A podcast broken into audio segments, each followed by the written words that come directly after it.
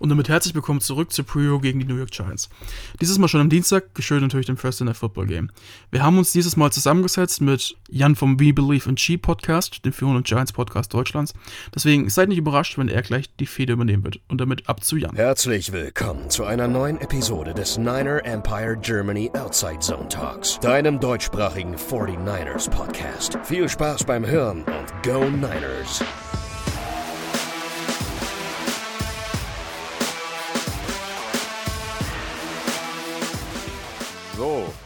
Herzlich willkommen zu einer, ich würde schon sagen, Jubiläumsfolge bei uns. Wir haben heute ein ganz tolles Projekt mit euch zusammen und eine ganz tolle Folge, denn wir sind heute nicht alleine bei We Believe in Germany. Ich habe heute zu Gast von The Niner Empire Germany den Moritz und den Lukas. Hallo Jungs, hm. wie geht's euch? Servus. Grüß dich, Jan. Servus. Ja, an der Stelle dann auch ähm, ja, liebe Grüße an alle Zuhörerinnen und Zuhörer von euch. Ähm, wir haben uns gedacht, für das Game äh, am Donnerstag, das Thursday Night Football, ähm, legen wir uns zusammen, machen eine Folge zusammen, sprechen so ein bisschen über die beiden Teams, ähm, was wir so voneinander halten, wie das Ganze, wie das Ganze ausgeht. Ähm, genau. Ich wollte äh, vielleicht direkt erstmal starten, Jungs. Wie verfolgt ihr die New York Giants denn eigentlich? Ihr seid ja so ein Top-Team. Die Giants sind ja in vieler Munde gar nicht so, ja, so, so ein, so ein Super Bowl-Favorit. Wie verfolgt ihr denn die New York Giants überhaupt? Ich glaube, ähm, also bei mir persönlich ist es einfach so, dass ich jedes Team so gleich verfolge, außer halt die Division-Teams und vielleicht die ein, zwei Top-Teams, Chiefs und so, wo man hofft, dass sie natürlich verlieren oder Eagles oder Cowboys. Aber wenn zum Beispiel sie gegen die 49ers spielen, dann bin ich schon so, vor allem in den frühen Wochen, dass ich schon in Woche 1 beginne, mir die Giants-Spiele entweder im Nachhinein anzuschauen oder direkt äh, live nebenbei laufen lasse, dass ich einfach gut vorbereitet bin, auch für die Folge und auch für mich im Kopf.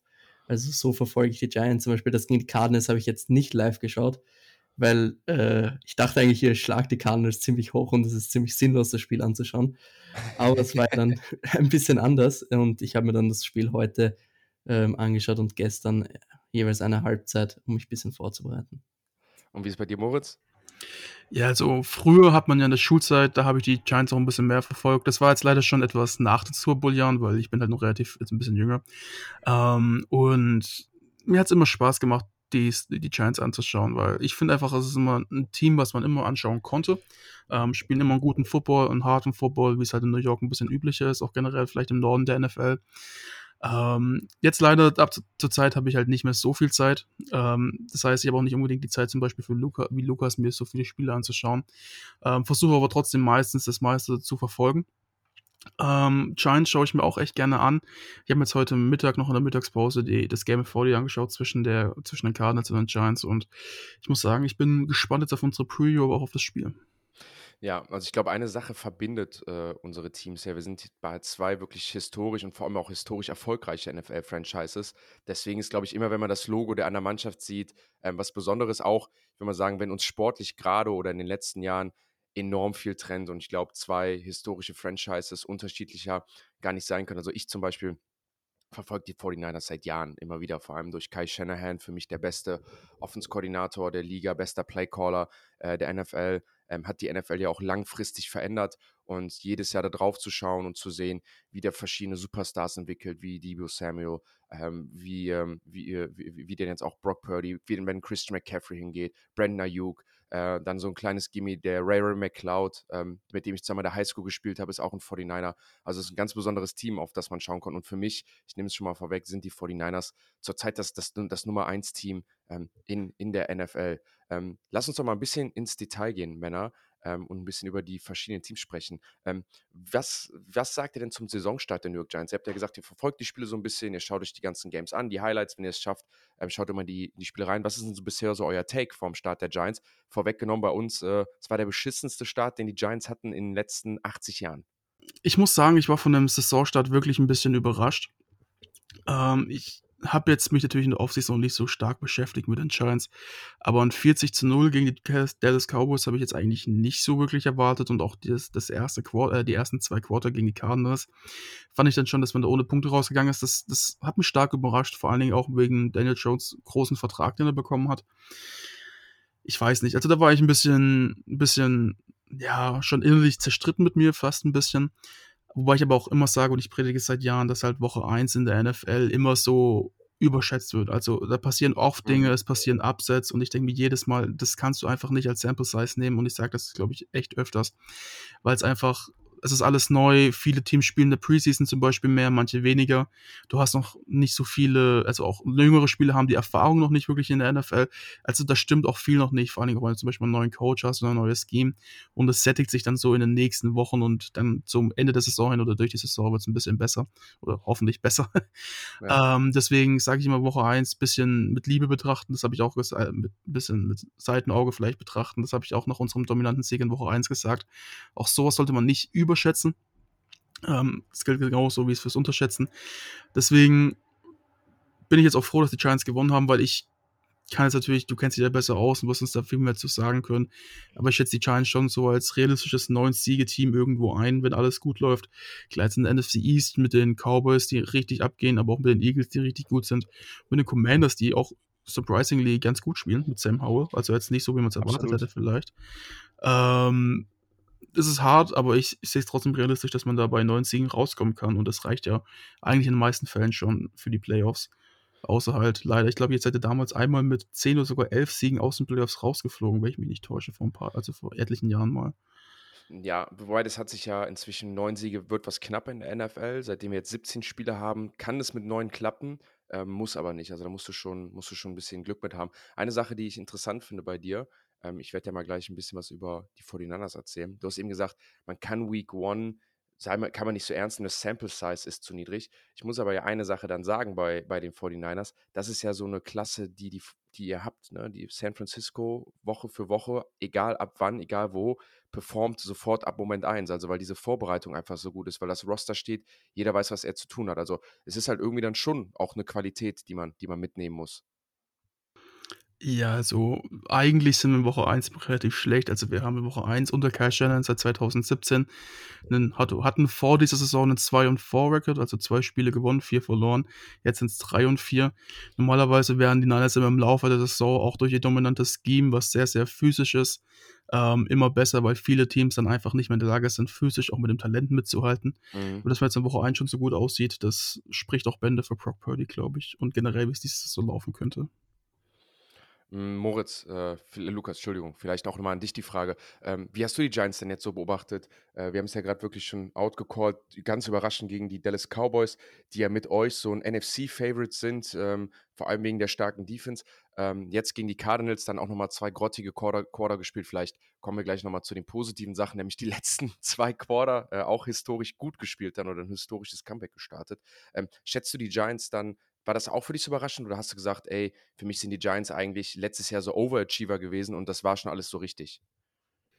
Ich sehe es ähnlich wie Moritz. Also ich bin auch davon ausgegangen, dass die Giants ein gutes Team sein werden, weil ich einfach auch ein großer Fan von Brian Dable bin und der Meinung bin, dass man mit sehr gutem Coaching, was die Giants definitiv haben, sehr, sehr viel erreichen kann. Und ich dachte, die Giants werden locker in die Playoffs kommen. Also nicht im Endeffekt locker, nicht vom Rekord her, aber deswegen war ich schon ein bisschen überrascht, vor allem von der Deutlichkeit vom ersten Spiel. Ja, es ist Week One, aber es war dann doch natürlich Spielverlauf und so weiter, aber es war schon, das war schon eine Klatsche. Und dann in Woche zwei spielst du gegen ein Team, die Cardinals, wo du eigentlich nicht weißt, was du bekommst. Und wir können über alles reden, aber darfst unter normalen Umständen nicht so weit zurückliegen gegen die Cardinals und du gewinnst dieses Spiel auch nur, weil es die Cardinals sind.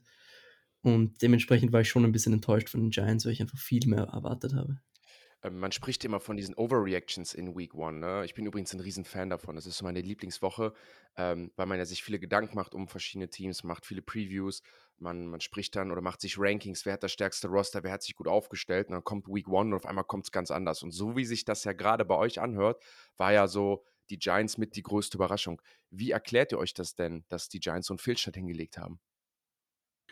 Nur ich glaube einfach, dass es auch ein Stück weit daran lag. Also ich bin immer großer Verfechter, dass die Preseason mitspielt. Ich weiß jetzt gerade nicht, wie die Giants in der Preseason ihre Starter eingesetzt haben. Aber ich gehe mal davon aus, dass gerade vielleicht auch so ein bisschen der Contract von Daddy Dimes, also Dan Daniel Jones mit reinspielt. Ähm, jetzt ist gerade das Mikro fast umgefallen. Also ich habe das Gefühl, das habe ich bei den Niners zum Beispiel seit Jahren auch bei anderen Teams und wir sehen es auch so ähnlich bei Joe Burrow. Ähm, dass man nach so einem Vertrag auch vor allen Dingen die ersten paar Spiele irgendwie immer ein bisschen schlechter spielt, wenn man vielleicht diesen, diesen Ansporn, richtig gut zu spielen, ein Stück weit verloren hat aus seinen Augen. Mhm. Ich, ich kann es nicht sagen. Aber ein 40 zu 0, ich muss Lukas so 100% recht geben, ist schon eine Klatsche gewesen. Das kann man halt mit solchen Sachen nicht nur rechtfertigen. An was es jetzt genau liegt, ich glaube auch einfach, dass die Cowboys richtig gut sind und dann halt einfach deutlich besser prepared waren. Ähm, vielleicht auch einfach ein bisschen besser, mehr Glück hatten, in Anführungszeichen, dass sie die richtigen Adjustments getroffen haben für Woche 1 und die Giants vielleicht vom Scheme her die Cowboys ein bisschen falsch eingeschätzt haben, was sie dann machen werden. Ähm, das ist natürlich auch immer so eine Sache, wenn du in Woche 1 noch keinen Tape hast, dann ist es ja auch immer so ein bisschen ein Schuss ins Blaue. Mhm. Gerade mit Brian Dable, der ja auch wirklich ein sehr, sehr guter Offensive-Minded Coach ist. Deswegen, ja, also ich bin da schon wirklich eigentlich guter Dinge, dass es bald besser werden wird. Äh, Lukas, es gibt ja dann nicht nur das Spiel gegen die Dallas Cowboys, sondern wie du eben schon angesprochen hast, gab es dann auch noch das Spiel und die schlechte Leistung in dem ersten Halbzeit gegen die Cardinals, die ja keiner auf dem Zettel hat, ähm, die ja dann auch mit Joshua Dobbs, wo wir uns alle einig sind, dass der da nicht überleben würde als Starting Quarterback und da gespielt hat wie ein Hall of Famer. Hast du andere Begründungen noch oder kannst du dir das noch anders erklären ähm, als Moritz, ähm, was die schlechte Leistung angeht, dass jetzt nicht nur irgendwie so eine Nervosität ist oder ein schlechter Gameplan oder so ein Schuss ins Blaue beim Gameplan? Wie kannst du dir vielleicht dann sowas noch erklären, was ihr da beobachtet habt?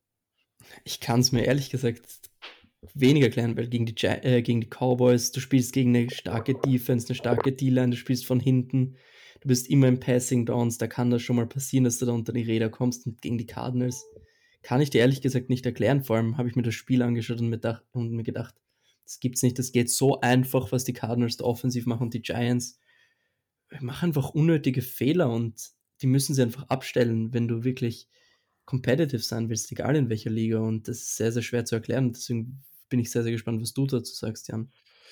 Ja, also ich denke, bei, bei, uns im Giants-Podcast war es dann so Woche 1 so ein Ding zum Vergessen, wo wir gesagt haben, hey, pass auf, das ist alles so schlecht gelaufen, das, das ist so eine Sample-Size, die man einfach nicht mehr nehmen kann, weil ähm, einfach Sachen passiert sind, wie zum Beispiel in, Kick, äh, in Defense-Touchdown und ein Special-Teams-Touchdown in einem Quarter. Das ist das letzte Mal vor 37 Jahren passiert. Ne? Und dann spielst du von hinten, ähm, dann fummelst du den Ball auch nochmal, ähm, dann wirfst du nochmal einen Pick, der keiner war am Ende.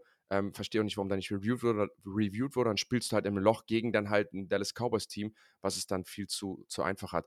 Was, das war dann auch nicht so erschreckend. Was jetzt viel erschreckender war für uns, war jetzt das Spiel gegen die Cardinals, ähm, wo du dann einfach drauf schaust und sagst, Alter, das sieht aus wie eine Mannschaft von Joe Judge, die unselbstbewusst spielt. Ähm, wir, wir haben das, das Playbook, was wir eigentlich uns vorgenommen haben, das, das wird nicht gut gecallt oder wird auch nicht umgesetzt, Offense sowie Defense. Also komplett eine andere, ein anderes Gesicht von dem, was wir die letzten Jahre gesehen haben. Ähm, und dann halt so über, umso überraschender noch diese zweite Halbzeit, die man gegen die Cardinals ähm, gespielt hat. Ähm, wir haben unsere Baustellen, dazu kommen wir, glaube ich, im nächsten Punkt. Ich mag euch nochmal sagen, was ich so von den 49ers halte. Ähm, und wie ich so die ersten beiden Spiele beobachtet habe. Ähm, ich weiß nicht, ob ihr es mitbekommen habt. Wir haben auch noch eine Plattform, Marek, ähm, Valentin und ich, äh, das heißt Focus Football. Und da covern wir zum Beispiel auch die, ähm, die 49ers und haben über die 40, haben beim, in der Week One gesagt, dass die Steelers die 49ers schlagen. Grund einfach dafür war, wir waren so, ah, guck mal, 49ers, äh, Bosa war nicht im Camp und Brock Purdy wissen wir nicht, wie healthy der ist und sowas, ne? Und wir haben die, wir haben die Steelers sehr hoch eingeschätzt, ne? Vor allem mit der verstärkten Defense, TJ Watt fit, Hayward fit, ne? Wo ich dachte, ey, da gibt's, da gibt's Probleme. Und dann haben die 49ers uns eigentlich alles gezeigt, was wir sehen mussten. Brock Purdy hat gar keinen Drop von seiner Leistung, äh, äh, von, von seiner Leistung gehabt. Ähm, spielt eigentlich wie so ein Veteran, eiskalt. Ähm, auch diese coole Situation vorher mit Patrick Peterson, wie er da medial mit umgeht, wo du einfach sagst, Alter, du bist einfach nur eine geile Socke, genauso wünschst du dir deinen Quarterback. Ähm, er ist total am Point. Dann hattet ihr dann wieder so diesen Moment von, weißt du, letztes Jahr guckst du die 49ers dir an und sagst, okay, da ist McCaffrey, da ist Kittle, da ist Debo Samuel und Brandon Ayuk wussten wir alle oder jeder weiß, was der für ein Potenzial hat. Aber manchmal kann man es halt nicht so ganz ausschöpfen. Und dann gehst du halt rein und, und siehst dir das Spiel an und dann siehst du, alter, Brandon Ayuk wird auf einmal der Number One Right Receiver mit geilem Route Running, ihr bekommt den Open. Ähm, und dann habe ich den Satz schon gebracht, in Woche zwei kann die Offense ganz anders aussehen. Ne? Und, und genau das haben wir dann, dann auch gesehen in Woche zwei. Ne? Das, das, das finde ich, macht euch ja auch aus. Neben jetzt der Physicality, ähm, auf der defensiven Seite, Offense natürlich auch, und dass ihr da eine Defense habt, die jede Offense stoppen kann, Big Plays kreieren kann, seid ihr in der Offense halt so variabel, ihr setzt jeden Spieler ein, ähm, jeder, es wirkt auch immer so, dass, dass ihr versteht, dass, dass jeder versteht, was zu tun ist. Brock Purdy weiß genau, wo er mit dem Ball hingehen muss, forst keine Turnover und deswegen seht ihr einfach so, ja, so sau aus. Und ist das, ich muss sagen, 49ers ist, ist nach, nach den Giants ähm, so eins meiner Lieblingsteam, was ich beobachte. Ähm, ihr habt ja jetzt gesagt, das letzte Game war was knapp im Vorgespräch und da habt, habt, habt ihr euch gewundert. Das ist halt für mich aber auch nur eine Erklärung von, ey, ihr spielt gegen die, gegen die Rams, Sean McVay, Kyle Shanahan, die kleine Fede, die beiden kennen sich gegenseitig, ähm, die beiden coachen auf einem absoluten Top-Niveau. Aber auch da wieder, dass ihr es schafft, diese Edge dann zu haben und die Rams wieder zu schlagen und Woche für Woche da vor denen zu sein, zeigt mir einfach, wie dominant und, und wie gut ihr, ihr seid. Und das ist halt, ja, was ich glaube, was die 49ers einfach ausmacht, dass ihr neben hervorragenden Spielern auch die Coaches habt, die wissen, ähm, wie, man diese, wie man diese Leute am Ende auch perfekt einsetzen kann. Ähm, was seht ihr bei den Giants denn so als größte Schwäche an? Was gibt's? Das sind so Dinge, wo ihr auf die Giants guckt und sagt, okay, vor allem auch für diese Woche, ähm, das ist eine Schwäche und da glaube ich, dass die, dass die 49ers das ausnutzen können. Ich würde mal kurz auf die Offense schauen und dann sagen, Left Tackle Andrew Thomas. Wenn der nicht spielt, dann ist das auf jeden Fall, beziehungsweise generelle Ver Verletzungen an der O-Line bei den Giants, schon so eine Schwachstelle, wo ich denke, wenn die Giants wieder von hinten spielen müssen, dann kann unsere D-Line das Spiel übernehmen. Und wenn das Run-Game nicht läuft und du in Passing Downs kommst, gerade jetzt, wo Saquon Barkley vermutlich nicht spielen wird, jetzt habe ich gerade einen Tweet gelesen, dass Brian Dable gesagt hat, dass es doch nicht ausgeschlossen ist, dass er spielt, was ich nicht glaube. Aber das ist schon so eine Schwachstelle bei den Giants, die ich sehe, die man ausnutzen kann. Siehst du das genauso? Ja, definitiv. Ich würde sogar noch ein bisschen drauflegen und sagen, ähm, wir machen die Receiver der Giants, also würden wir als Fan der Giants große Sorgen bereiten. Ähm, weil du hast da nominell eigentlich gar nicht mal so schlechte Leute stehen. Ich meine, Sterling Shepard ist ja eigentlich schon seit 2016 wurde, glaube ich, getraftet, wenn ich mich nicht irre oder so in einem Dreh. Ähm, ja. Immer ein guter Receiver gewesen, jetzt kein Elite Receiver, aber schon immer richtig gut. Darius Layton ist Potenzial, vielleicht ein bisschen ähnlich wie Brandon Ayuk, hat Potenzial, hat es nur nicht so richtig zeigen können die letzten Jahre vom Output her. Mit Jalen Hyatt, der hatte letztes, also jetzt gegen die Cardinals einen richtig guten Catch am Sonntag gelangen. Ich glaube, direkt der erste seiner Karriere. Also du hast ja nominell auch noch mit Cole Beasley als Veteran, sehe ich gerade, schon echt recht gute Namen stehen, aber irgendwie, natürlich jetzt nur diese Saison kannst du nicht betrachten. Das waren jetzt einfach zwei Spiele, die nicht so gut liefen. Aber du hast halt einfach schon echt Namen stehen, aber da ist nicht so viel Aufbau, wie man sich wünschen würde. Da ist kein Receiver, der jetzt auf einmal so dominiert und raussticht. Und auch zum Beispiel Darren Waller ist jetzt wieder angeschlagen, wenn ich mich recht entsinne, und ist er jetzt nicht 100% fit schon wieder.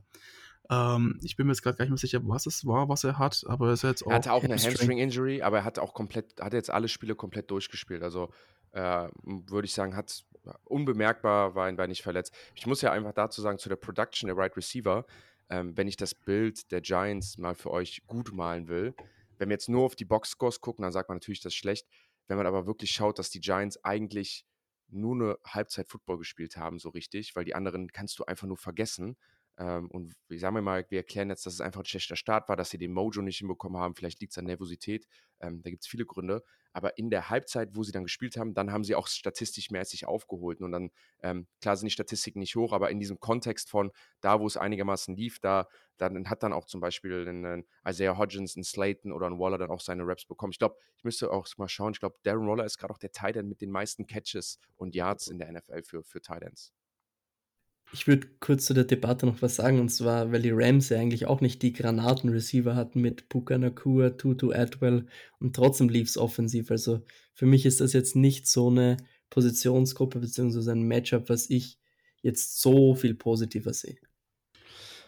Ja, wobei ich, ich sage immer, die Edge ist ja nicht nur bei den, also erstmal, ich bin mal gespannt, äh, ob wie, also wie gut die Jungs in zwei, drei Jahren sind. Ich glaube, Tutu Atwell und Puka Nakua, vor allem Puka Nakua, wie er gerade spielt, das ist kein Zufall, dass jemand so gut performt. Ich glaube, den Namen werden wir, werden wir noch oft wiederholen. Deswegen ist es auch gar keine Schande, dass der so viele Bälle gefangen hat. Plus, dass er halt in einem Offense-System spielt, was ihm immer wieder frei bekommt. Und er spielt für mich mit einem Hall of Fame Quarterback zusammen ähm, und hat mit dem gutes Verhältnis. Und wenn du so eine Kombi hast, dann kommt auch, kommt auch eine gute Production auf dem Feld. Das ist ja ähm, so ein bisschen das, was den Giants so ein bisschen gefehlt hat die letzten Jahre, dass wir nie so ein richtiges dass Daniel Jones nie so ein One-on-One, -on -one, so ein Man, so ein, ein Mann hatte, der seine, seine Nummer 1 Receiver war, der sein Nummer 1 Target war, ähm, dass er etabliert hat im Spiel. Das ist immer so das größte Problem gewesen. Ähm, das ist ja auch das, was ja eigentlich so, was man versucht, dieses Jahr zu etablieren mit Darren Waller ähm, oder mit Darius Slade, mit Isaiah Hodgins, dass man sich da so rauskristallisiert, wer ist hier eigentlich der Number One Guy.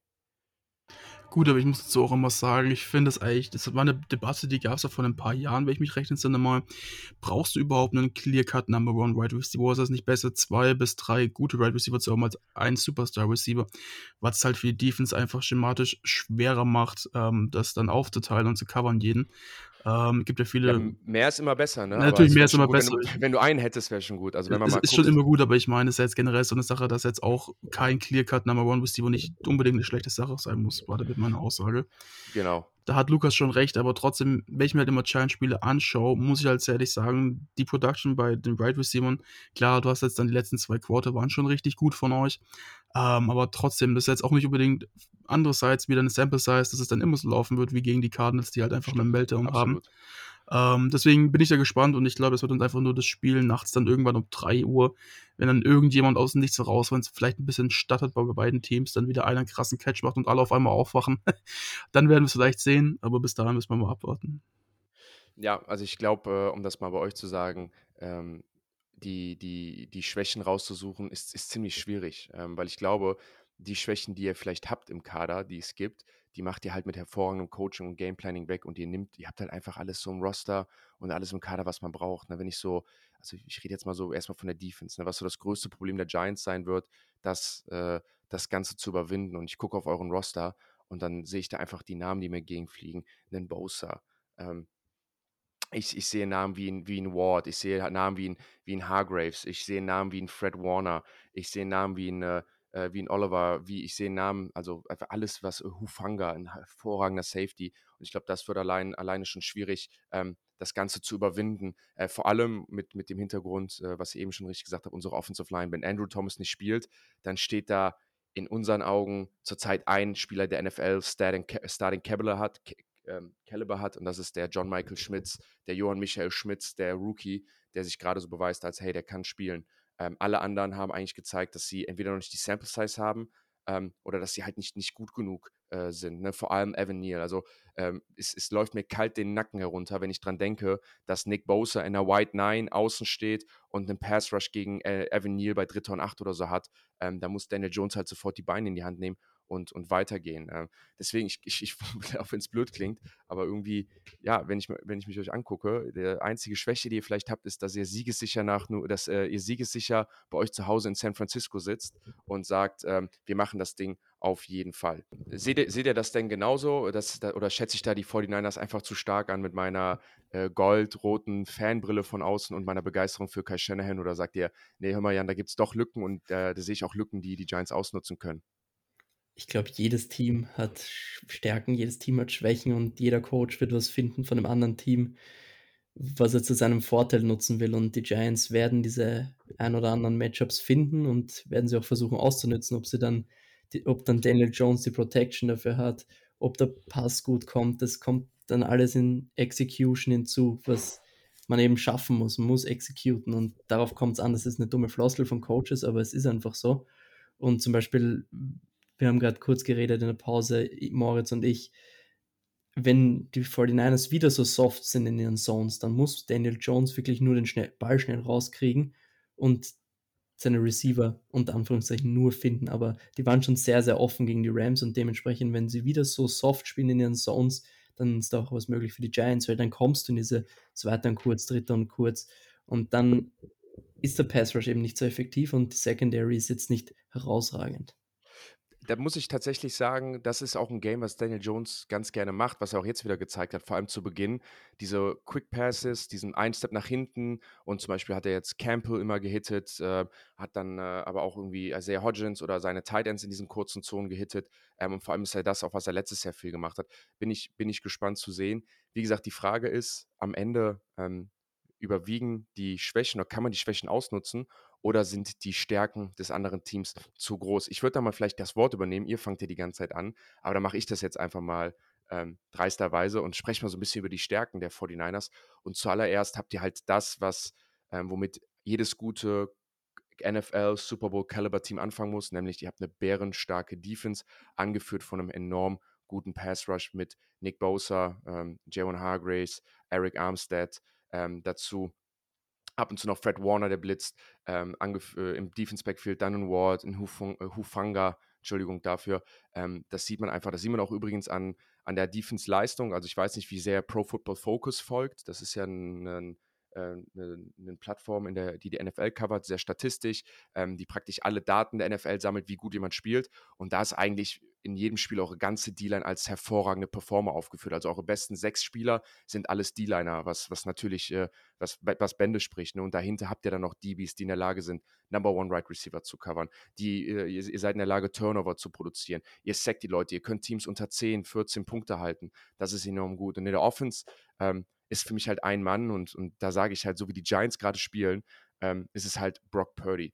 Diesen Mann, diesen jungen Mann muss man irgendwie aus der Ruhe bringen. Das Einzige, was den ja bisher gestoppt hat, war seine Verletzung gegen die Eagles. Ne? Alles andere hat den ja bisher nicht stoppen können, weil der einfach so on point ist, so in Sync ist mit diesem Playbook, mit dieser Offense. Ähm, klar, ich könnte jetzt hier jeden Skill-Position-Spieler nennen, ähm, aber am Ende des Tages macht es mir halt einfach Angst, äh, wenn ich an die Giants denke, ähm, die jetzt mit ihren beiden Rookie-Corner dahin gehen, die es nicht geschafft haben, Man-Coverage oder Basic Man-Coverage gegen die Cardinals zu spielen, die keinen Druck ausgeübt haben auf die Cardinals, dadurch Josh Dobbs total in Rhythm war.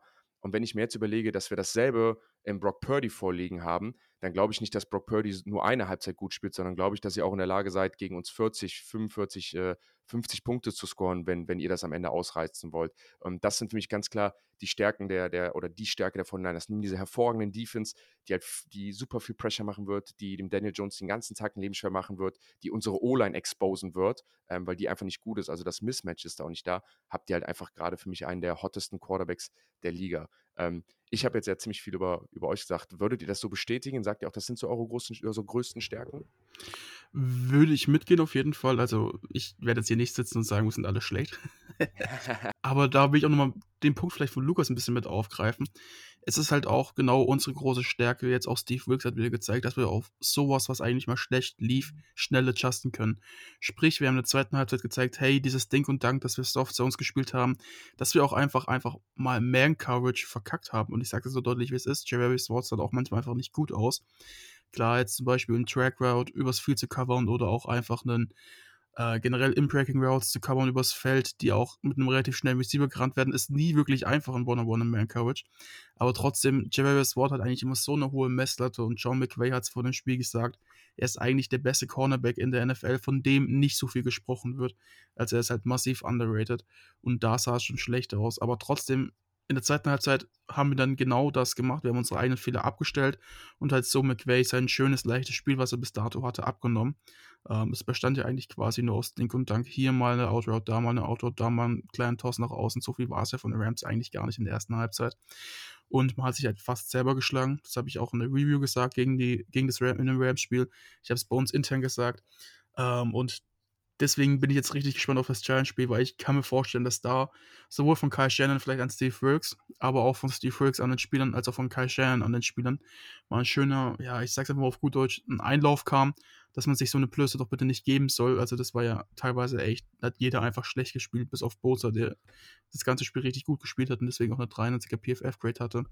Und ich glaube, dass das genau auch ein bisschen der Chip on the Shoulder ist, dass jetzt die zeigen wollen, vor allem die Cornerbacks, hey, das machen wir jetzt gegen die Giants deutlich besser. Das Primetime, die ganze Nation, die ganze Welt, die zuschaut, sieht's. Ähm, wir halt leider nachts um die Uhrzeit. Ja. Ähm, deswegen ja, muss ich sagen, ich bin gespannt. Ich sehe da, dass wir unsere Stärken richtig ausnutzen werden und ich hab's im Gefühl, dass es einfach so ein Spiel wird, wo die ganze Defense mal sagt, ey Leute, scheiß drauf. Lass uns jetzt einfach mal allen zeigen, die gesagt haben, wir können das nicht und wir hauen das mal rein. Aber trotzdem, man muss sich halt auch mit dieser Einstellung ein bisschen, ein bisschen aufpassen, dass man seinen Gegner nicht unterschätzt und sich zu selbstsicher fühlt.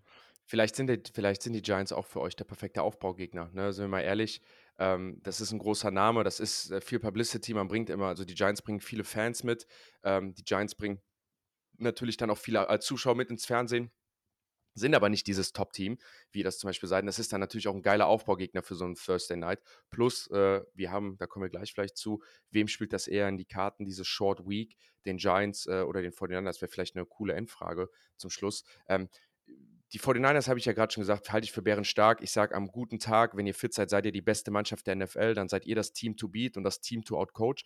Ähm, wie seht ihr denn dann die Stärken der Giants? Wo sagt ihr, oh, das sind Dinge, wo ihr drauf guckt und sagt, okay, das müssen wir stoppen, das, ist, das sind Dinge, wo wir sagen, okay, da müssen wir aufpassen, wenn es das überhaupt gibt? Ich finde, ähm, das Coaching einfach gut von den Giants. Jetzt offensiv mit Brian Dable, der hat ja mit den Bills damals, wo er noch Offensive Coordinator war, einmal gegen die 49ers gespielt. Das war damals noch ein anderer Defensive Coordinator, aber ich kann mich erinnern damals, und das war natürlich Josh Allen und Stefan Diggs und so weiter, aber trotzdem kein Punt im ganzen Spiel von den Bills. Jeder, jeder Drive war im Endeffekt ein Score und ich habe einfach sehr, sehr viel Respekt vor dem Coaching der Giants und vor eurem Defensive Coordinator mit seinen Blitzes, weil unsere O-Line ist mir schon so vorgekommen, als hätten sie immer mal wieder große Probleme, Blitzes aufzunehmen. Gegen die Steelers hatten wir es, gegen die Rams hatten wir es, dass immer wieder Free Rusher durchgekommen sind, obwohl es nur ein Foreman Pass Rush zum Beispiel war. Dann hat Purdy zum Beispiel gegen Minka Fitzpatrick, wer sich erinnert, rausgespinnt und dann noch das Play gemacht. Aber das ist einfach was nicht sustainable ist, was du nicht durchgehend so schaffen kannst. Die O-Line muss diese Blitzes aufnehmen und durch dieses Blitzing kannst du schon wirklich viele Plays auch zerstören, wenn du nicht damit rechnest oder wenn dein Hot einfach nicht da ist. Und davor habe ich einfach ein bisschen Respekt, wenn Purdy gehittet wird, dass er dann vielleicht ein bisschen unruhig wird oder einfach, dass er sich verletzt. Das ist so meine größte Angst eigentlich in diesem Spiel. Was ihr ja aber bisher immer hinbekommen habt, nämlich genau das, euren Quarterback zu schützen in der Pocket und einen Gameplan aufzustellen, ähm, wo er in Ruhe fun fungieren kann. Ähm, Moritz, wie ist es denn bei dir? Hast du Stärken für die Giants, wo du sagst, okay, da gucke ich drauf? Du hast ja eben mal Andrew Thomas gesagt, letztes Jahr in, in, auf, auf Top-Niveau gespielt. Gibt es andere Dinge, wo du sagst, okay, hey, da sehe ich Potenzial? Also ich sehe eigentlich im ganzen Giants-Team Potenzial, sonst hätte ich auch am Anfang nicht gesagt, dass in der NFC East neun Siege, zehn Siege vielleicht raus wollen in, dem, in der Division, ähm, die ja mittlerweile vielleicht das ist, was man mal vor ein paar Jahren, so 2019, 2020 von der NFC West betrachtet gedacht hat. Ähm, ein passender Vergleich, finde ich fast. Aber die Giants ich, ich finde halt auch, wenn sie manchmal ein bisschen underperformen, du hast so viele Spieler mit Potenzial. Ich habe gerade einen Receiver Child Hirt angesprochen, der, ich glaube, Potenzial bis zum Ende hat. Also wirklich, Route Running ist gut, Speed ist gut und das ist in der modernen NFL, was du brauchst. Du siehst ja heutzutage eher weniger 6-5, 6-6 Receiver. Ähm, so ist halt ein bisschen mehr geschiftet zu Route Runnern. Ähm, wie sich das Game auch entwickelt hat, ein Stück weit. Ist natürlich ein bisschen vereinfacht, das geht dann noch tiefer. Aber auch in Evan Neal, du hast dich gerade angesprochen, er ist nicht ohne Grund First Round gegangen. Er hat Talent, er ist 6, 7 groß, weil ich mich recht entsinne sogar. Also der hat Talent ohne Ende. Wenn der es einmal packt, dann spielt er auch ein Spiel richtig gut. Und ich fand auch seine Rookie-Saison eigentlich echt ganz gut letztes Jahr. Also ich habe es jetzt nicht tiefer betrachtet, sondern was ich halt mitbekommen habe. Und so ist es halt für mich bei den Giants auf irgendwie jeder Position. Ähm, du hast da Spieler, die vielleicht ein bisschen underperformen, aber im Endeffekt ein Talent haben, ohne Ende. Wenn ich mir allein mal Matt Preda anschaue, euren jetzt vermutlich Starting Running Back, ist ja damals bei uns 2019 in der ersten Saisonhälfte, als wir 8 und 0 waren, groß dabei gewesen. Ich glaube, ihr erinnert euch wahrscheinlich am massivsten an, das, an diesen einen langen Run gegen die Cleveland Browns in Woche 4 war es, glaube ich. Ähm, damals. Matt Breeder hat Talent ohne Ende, er konnte es halt nur nicht so richtig zeigen. Und wenn er einmal ein gutes Spiel hat, dann hat er ein richtig gutes Spiel. Und gerade auch mit eurem First Round Cornerback, ähm, jetzt muss ich mir ganz kurz den Namen, es wird jetzt ein bisschen, Deontay, Banks. Banks. Deontay Banks ist, glaube ich, valide, wird, wird eure Nummer 1 Cornerback sein. Ähm, der ist halt noch ein Rookie, braucht ein, zwei Spiele. Du hast da auch mit Trey Hawkins, der richtig gut spielt als Rookie, Khalib Hayes. Du hast eine junge Secondary, dann auch wieder Dory Jackson, der immer gezeigt hat, dass er was kann. Ähm, hat jetzt leider zum Beispiel verletzt. Xavier McKinney, das gleiche, ist vielleicht jetzt eher ein Box-Safety und kein Over-the-Top-Safety. Ähm, aber du hast so überall so viel Potenzial, allein schon Shia Simmons, ähm, dem ihr für basically nichts bekommen habt. von yes, den Cardinals. Der uns echt viel hilft, das muss man echt sagen. Ähm, er hatte auch einer der höchsten PFF-Grades äh, im letzten Spiel. Ich glaube, zweithöchstes. Ja. Ähm, mit, mit, mit seinem physischen Talent kannst du einfach als Defense, wenn du kreativ bist, schon so viel einsetzen.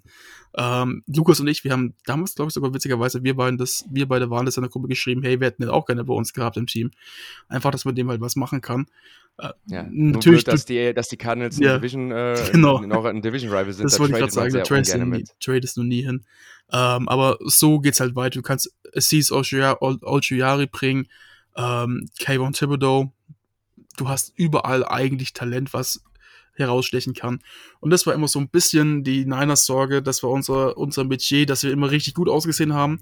Jetzt letztes Jahr war es eher weniger so, aber 2019, 2020, 2021, dass du dann manchmal so Spiele dabei hast, wo du einfach gegen Gegner und vor allen Dingen auch gegen Spieler von die gegnerischen Teams aufs Maul auf den Sack bekommst quasi, wo du denkst, mhm. warum gewinnen wir jetzt gegen die Besten der Besten und sind da richtig gut und auf, dann kommt einmal irgendwie so der dritte Receiver, der damals irgendwie noch vor ein paar Jahren Hotdogs irgendwo serviert hat und der macht uns jetzt kaputt. Ähm, das ist so ein bisschen unser Spezialtalent mal gewesen. Aber trotzdem, ich glaube, das wird ein talentiertes Matchup und ich habe das Gefühl, es wird auch ein gutes Spiel. Ich hoffe natürlich mit einem guten, besseren Ausgang für uns. Ja. Aber trotzdem darf man da die Giants nicht unterschätzen. Und nur weil die jetzt zwei Spiele schlecht gespielt haben, heißt das nichts. Das heißt in der NFL, das heißt im Football gar nichts. Das kann sich innerhalb von einem Spiel komplett wandern. Da macht es einmal Klick und dann sind die richtig gut. Ähm, deswegen, ich bin gespannt.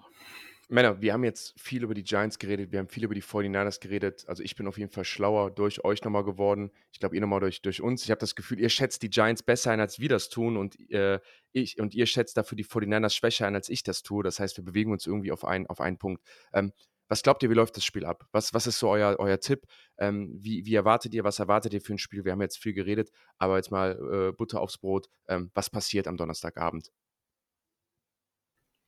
Ich, ich finde es so schwer zu tippen. Ich kann mir wirklich vorstellen, dass man dass beide Teams das Spiel gewinnen können. Ich sehe da jetzt nicht, dass die 49ers da der Riesenfavorit sind. Natürlich, wenn du auf die einzelnen Spieler schaust, Heimspiel und so weiter, musst du natürlich sagen, die 49ers sind Favorit. Deswegen sage ich auch, dass sie das Spiel gewinnen werden, weil ich einfach confident bin. Und ich sage immer so, wenn wir unser Spiel spielen mit unserem Talent und einfach diese Fehler nicht machen, Turnover, was wir in den ersten zwei Wochen komplett abgestellt haben aus der Vorsaison mit Jimmy G noch, diese Turnover sind so wichtig und wenn wir keine Fehler machen und Stout Defense spielen, dann werden wir das Spiel gewinnen. Und da, obwohl die, ich die Giants wirklich sehr, sehr gut einschätze. Wie siehst du das, Moritz? Gehst du da mit? Ich bin bei uns immer so ein bisschen der Optimist im Podcast, deswegen ich gehe mit diesem 10-Point-Spread, den es gibt, mit. Also ich glaube schon, dass so ein 10-Punkt-Spiel realistisch ist. Ähm, ich habe aber das Gefühl, dass es auch ein gutes Potenzial hat, ähnlich wie in Woche 1, jetzt nicht vielleicht so extrem, aber dass es halt auch deutlicher wird für die 49ers. Weil wenn wir vielleicht ein bisschen auf die Schemes eingehen, was wir sehen werden, ähm, dann werden die 49ers verdammt nochmal eine Sache tun und zwar Smash Mouth Football spielen am Anfang. Erstmal direkt am Anfang rauskommen und entscheidend die Fresse verhauen im ersten Drive. Jo. Das heißt, man direkt weiß, und das ist eigentlich der Approach von jedem Footballteam jemals. Der erste Drive soll immer der physischste sein. Erstmal direkt ähm, Coronas auf den Tisch packen. Deswegen, das werden wir sehen, aber wir haben jetzt auch gesehen, dass unser Gameplay einfach mal sein wird, hey, Brock Purdy, werf mal tief. Jetzt gegen die Rams sind manchmal auch leider ein paar Bälle nicht angekommen. Aber wir machen es jetzt einfach mal. Kai Sharon ist so viel aggressiver geworden im Vergleich zu letzter Saison. Er geht für viele Fourth Downs. Ähm, ich glaube, es sind jetzt sogar drei gewesen in den letzten zwei Spielen oder zwei, eins von beiden. Also, also in zwei Spielen wahrscheinlich mehr als die komplette letzte Saison. Vielleicht auch als die kompletten letzten zwei Saisons zusammen. Ähm, er hat da irgendwas gelernt, also dass er aggressiver wird. Und so schätze ich generell unser Spiel auch ein, dass wir uns auch mehr trauen, mal mehr auf den Pass setzen und nicht nur über den Run kommen wollen. Und das wird mir auch aus Giants Sicht ein bisschen die Sorgen, Sorgen bereiten, weil einfach du jetzt mit Brock Purdy, Lukas hat ja gerade schon angeteasert, einen Quarterback hast, der enorm viel ballsicherer ist und wirklich auch dafür mehr Upside hat und einfach jetzt, stand jetzt besser performt als Jimmy es tut. Ähm, klar, er hat noch einen langen Weg zu gehen. Jimmy G hat für uns viel gemacht und das werde ich ihm auch immer dankbar sein. Aber was uns Brock Purdy bis jetzt zeigt, finde ich, ist einfach, dass wir confident sagen können, in einem einzelnen Spiel betrachtet habe ich ihn deutlich lieber als Jimmy Garoppolo, weil ich einfach weiß, dass er, obwohl er 23 Jahre alt ist, er ist exakt drei Tage älter als ich, habe ich rausgefunden. ähm, was gut ist, weil Trey Lance war jünger als ich und deswegen fühle ich mich jetzt nicht so schlecht, weil theoretisch hätte ich drei Tage, um nach Form zu kommen. ähm, Spaß beiseite. Aber du hast mit Brock Purdy einfach jemanden, der auch vielleicht auch ein bisschen durch seinen Glauben, ähm, der doch relativ ausgeprägt ist, bedingt, dass er einfach calm, dass er einfach Ruhe hat und einfach Selbstvertrauen hat und einfach das Ding machen wird. Und wir haben so viele Kritikpunkte an ihn geäußert. Also der wird, der wird, glaube ich, das Spiel gut spielen, der wird auch für uns weiter gut spielen. Und ich bin froh, dass wir mit ihm gegangen sind, dass wir Entscheidungen gemacht haben und auch, dass wir jetzt nicht mehr Sorge haben müssen, hoffentlich, ich glaube dreimal auf Holz, ähm, dass auf einmal irgendwo der Quarterback den Ball direkt zum Linebacker wirft und du dir denkst, da war nicht mal Receiver 5 Yards im Kreis. Also das war schon immer gottlos.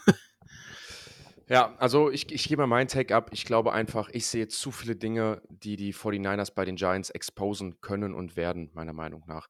Ähm, Giants sind Slow Starter. Die 49ers dieses Jahr gar, gar keine Slow Starter, sondern sind genau das Team, was mit diesen First 10 Plays rauskommt und den Gameplan durchsetzt.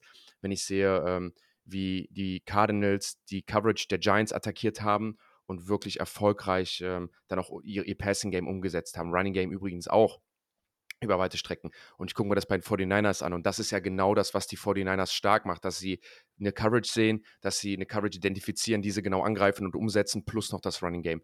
Ähm, dann glaube ich auch, dass, dieser, dass die Physicality, die die 49ers an, auf den Platz bringen, dass die Giants das nicht mitgehen können.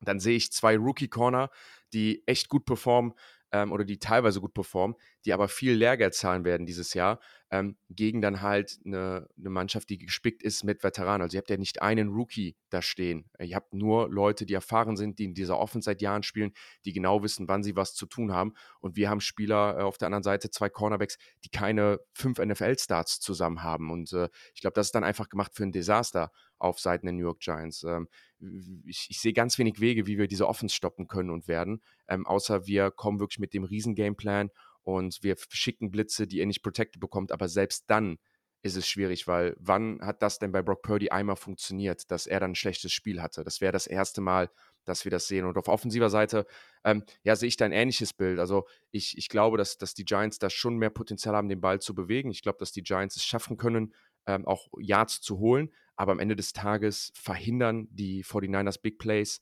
Ähm, das habt ihr eben mal so schön gesagt. Die Rams haben nur Quick Passing oder haben nur schnelle Pässe geworfen, ähm, haben nur underneath geworfen. Ja, gut, dafür nimmt ihr aber auch alles Tiefe weg. Das heißt, wir werden nicht explosiv sein. Und am Ende des Tages, glaube ich, wenn ihr uns im dritten Versuch reinbekommt mit den Blitzen, die ihr schickt, mit Nick Bosa, mit Warner und so, ähm, ja, dann glaube ich nicht, dass die Giants da Land, viel Land sehen. Und ich finde den 10-Point-Spread sogar dann ein bisschen niedrig. Also ich erwarte da eigentlich ein absolutes Desaster der Giants. Nicht nur, weil ich jetzt die Giants schlecht einschätze, sondern einfach, weil dieses Matchup, was wir haben gegen euch, enorm schlecht ist. Ähm, deswegen, äh, ja, gehe ich da ganz nüchtern rein und sage, wenn wir gut performen, wenn wir competen, dann bin ich schon happy. Aber ich glaube, am Ende des Tages wünsche ich mir einfach nur, dass wir da gesund rauskommen, dass wir die lange Woche dann mitnehmen, dass wir gesünder werden und dann die Woche darauf ähm, wieder, wieder angreifen.